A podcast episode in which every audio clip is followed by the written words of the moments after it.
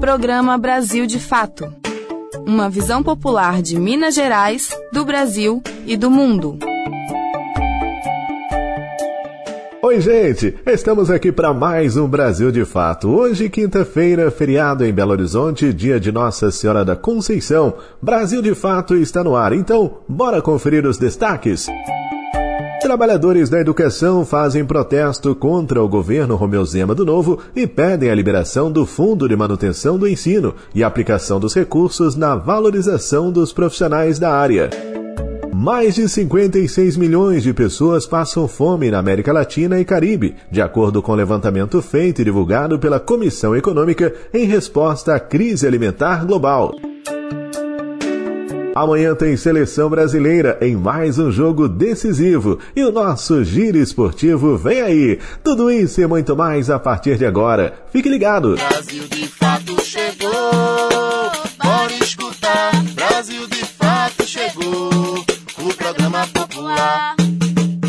Você está ouvindo Programa Brasil de Fato. A gente começa mais uma edição do Brasil de Fato falando da situação da educação em Minas Gerais. Trabalhadores reivindicam que o governador Romeu Zema, do Novo, aplique o saldo do Fundeb, que é o Fundo de Manutenção e Desenvolvimento do Ensino Fundamental e Valorização do Magistério, na área em que deve ser destinado, ou seja, na educação e na valorização dos profissionais. O Wallace Oliveira tem mais informações. Trabalhadores da rede estadual Estadual de Ensino de Minas Gerais paralisaram suas atividades na quarta-feira, dia 7. Eles reivindicam a aplicação, como manda a lei, dos saldos do Fundeb, o Fundo de Manutenção e Desenvolvimento da Educação Básica e de Valorização dos Profissionais da Educação. Pela manhã, a categoria fez um protesto em frente à cidade administrativa. À tarde, os trabalhadores participaram de uma audiência pública na Assembleia Legislativa, convocada pela presidente da Comissão de Educação, Ciência e Tecnologia, a deputada Beatriz Cerqueira, do PT. Segundo estimativas, o governo de Minas recebeu, mas não aplicou na educação básica, pelo menos 2 bilhões e meio de reais do Fundeb. Os educadores reivindicam que esse dinheiro seja utilizado para valorização dos profissionais na forma de abono salarial. A professora Denise Romano, coordenadora do Sindiute, o Sindicato Único dos Trabalhadores em Educação, explica que o governo tem dinheiro disponível para atender a reivindicação. Que todo o saldo estimado até 4 de 12 de 2022 seja pago em abono, o valor seria R$ 8.776,58. Mas considerando que o governo pague todos os restos a pagar, o abono seria de R$ 5.777,25. São esses dados que hoje nós vamos debater lá na nossa audiência, mas atualizado hoje, porque foi agora de manhã que o número foi, os, os dados foram atualizados no portal do governo, é, são esses os valores é, do rateio, considerando restos a pagar e desconsiderando restos a pagar. A deputada Beatriz Cerqueira criticou o discurso do governo que, mesmo tendo um caixa bilionário, se recusa a pagar o abono aos trabalhadores. O rateio, ou para as pessoas entenderem também, é o abono do recurso que foi recebido ao longo do ano de 2022, ou seja, tem o dinheiro, precisa ser investido na, na educação básica, na valorização dos profissionais de educação. O governo não fez isso ao longo do ano e precisa fazê-lo é, antes de finalizar 2022. O governo fez caixa o ano inteiro, como é que dezembro tem mais de 2 bilhões? Bilhões. O governo fez a teoria aí de que há uma imprevisibilidade em relação à arrecadação. A gente está em dezembro. Então, a mudança é muito pequena, né? E nós demonstramos aqui no saldo a existência dos recursos. Durante a audiência pública, a Comissão de Educação aprovou um posicionamento cobrando o uso dos recursos ainda em 2022 para pagar o abono aos profissionais. De Belo Horizonte, da Rádio Brasil de Fato, o Wallace Oliveira. A educação merece respeito e os profissionais que trabalham em prol do conhecimento precisam ser valorizados, né, gente? A vida não tá nada fácil. Ontem nós falamos aqui sobre o aumento da cesta básica e no ranking das capitais, Belo Horizonte ficou em primeiro lugar. Hoje é dia de falarmos de economia aqui no programa, com a participação de Isabela Mendes. Economia no seu dia a dia com a economista Isabela Mendes. Olá, ouvintes da Rádio Brasil de Fato. Estamos aí chegando no finzinho de ano e o assunto de hoje no Economia no seu dia a dia é um assunto que tem mexido com o bolso de todo mundo: o preço dos alimentos da cesta básica. Terça-feira, o Departamento Intersindical de Estatística e Estudos Socioeconômicos, o DIESE, divulgou os resultados da Pesquisa Nacional da Cesta Básica de Alimentos de novembro. E os resultados são o que todo mundo tem sentido quando vai no supermercado, né? Em Belo Horizonte, o valor dos alimentos básicos necessários para alimentar apenas um adulto durante um mês, em novembro, fechou em R$ 693,37. Além disso, em só um mês, entre outubro e novembro, a cesta básica em Belo Horizonte aumentou 4,68%. Foi a maior alta entre todas as capitais que o DIEESE pesquisa. Só em 2022, para a gente ter uma ideia, a cesta básica aumentou 14,58% e na comparação com novembro de 2021, o aumento foi de mais de 16%. É importante a gente lembrar ainda que os alimentos né, vêm em uma trajetória de aumento que vem desde antes da pandemia, o que significa que cada vez que aumenta, essa elevação ela vem em cima de um alimento que já está caro, está muito caro. E esses aumentos eles se devem a uma série de motivos e a maior parte deles tem a ver com políticas adotadas pelo governo federal. Um desses motivos é que parte dos alimentos que a gente consome ela é importada ou exportada.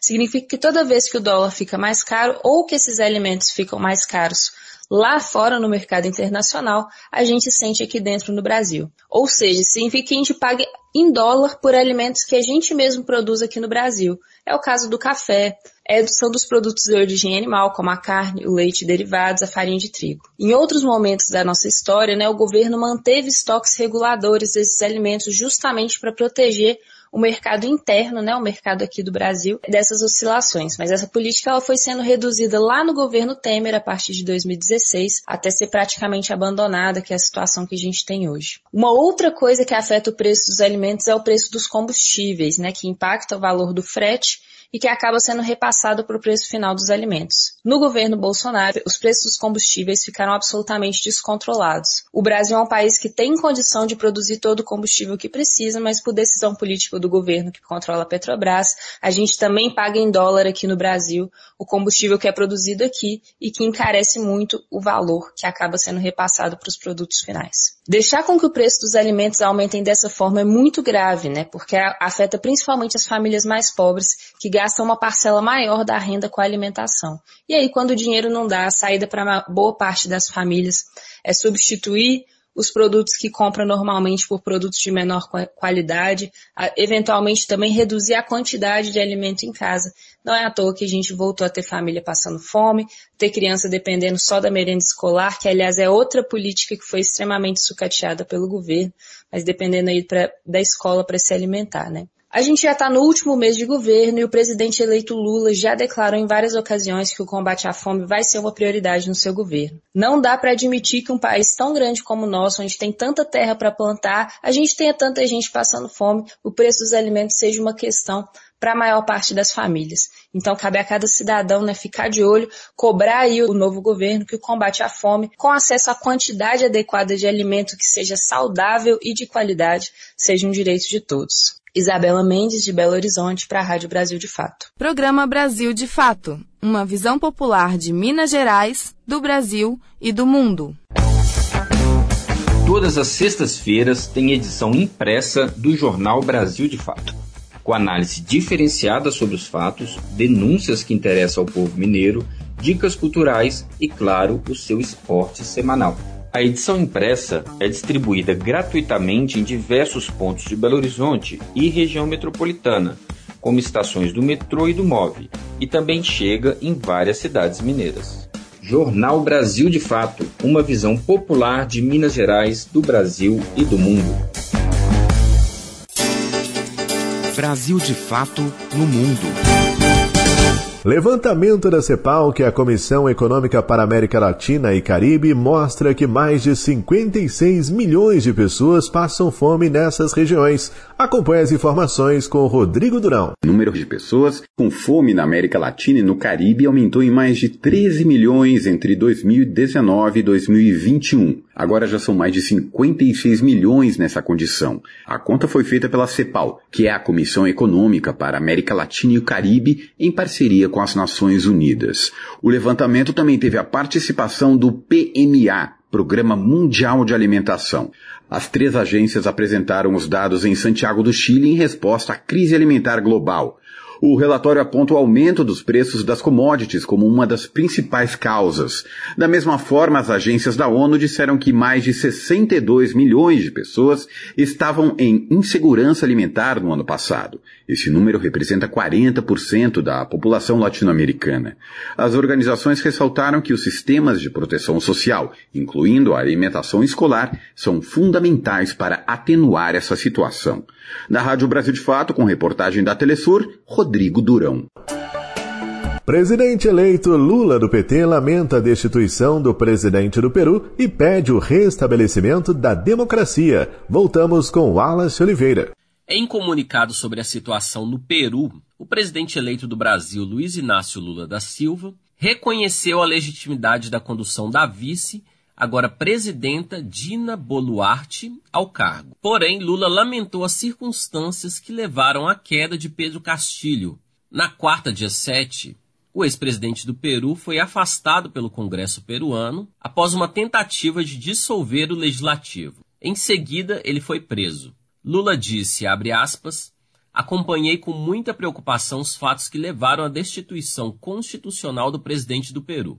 É sempre de se lamentar que um presidente eleito democraticamente tenha esse destino, mas entendo que tudo foi encaminhado no marco constitucional. Fecha aspas. Lula também pediu ao novo governo do Peru que trabalhe em conjunto com as outras forças do país vizinho pelo restabelecimento da democracia e a promoção da paz e da prosperidade para o povo peruano. De Belo Horizonte, da Rádio Brasil de Fato, o Wallace Oliveira.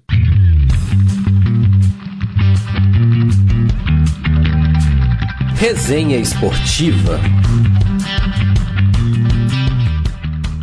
Nesse finalzinho aqui do nosso Brasil de Fato tem a participação do Fabrício Faria. Nesse feriadão, porque amanhã, amanhã é dia de seleção brasileira na Copa do Mundo. Quartas de final, hein? Salve, salve!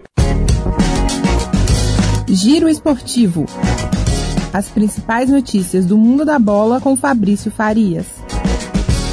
Salve, salve, meu caro ouvinte, minha cara ouvinte do nosso Giro Esportivo na Copa. É isso aí, quartas de final do Mundial do Catar, sexta-feira, meio-dia, Brasil e Croácia se enfrentam num jogo que já é um clássico aí dos mundiais, né? Nós que já enfrentamos aí os croatas na abertura do Mundial de 2006 na Alemanha, 2014 no Brasil e agora pelas quartas de final teremos mais um confronto contra essa boa seleção, uma seleção que tem jogadores de talento, né? Como o próprio Modric, jogador do Real Madrid, temos também Perisic que vem fazendo um grande mundial, na frente o artilheiro Kramaric, que também já tem anotado aí seus golzinhos, mas é aquilo, o Brasil vai enfrentar uma boa seleção, uma seleção de talento, mas com certeza uma seleção que vai se portar de um modo um tanto quanto mais reservado, mais cauteloso para jogar contra esse Brasil, ainda mais depois dessa empolgante vitória, né, por 4 a 1 para cima da Coreia. O Brasil fazendo muitos gols, jogando um futebol para frente,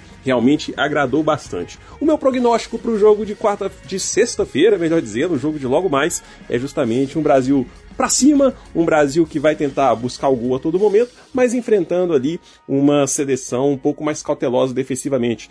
Cabe lembrar que não vai ser uma defesa tão ostensiva assim como de repente foi o futebol da Sérvia, né? Como a Sérvia demonstrou no jogo de estreia, mas ainda assim um futebol mais cauteloso. Eu acredito que a equipe da Croácia ela vai tentar povoar bastante ali o meio de campo, né? Vai tentar, em certo sentido, também jogar quando tiver a bola nos pés, porque tem jogadores de qualidade para isso. Mas acredito que o Brasil mais uma vez é favorito e vai sair com a vitória, ainda que não seja aí com certeza uma goleada, mas acredito aí no resultado de 2 a 0 e aí o Brasil seguindo para as semifinais.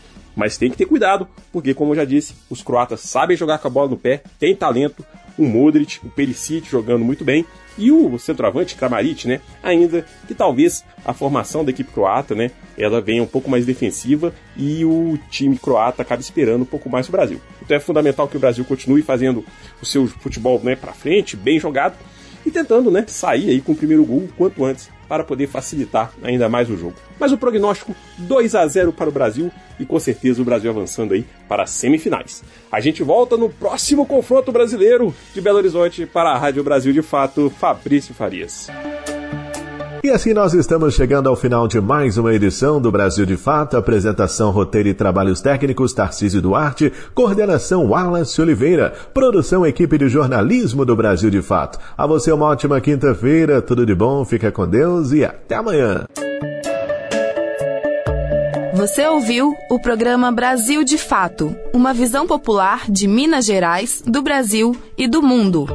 Acompanhe mais notícias no site brasildefato.com.br.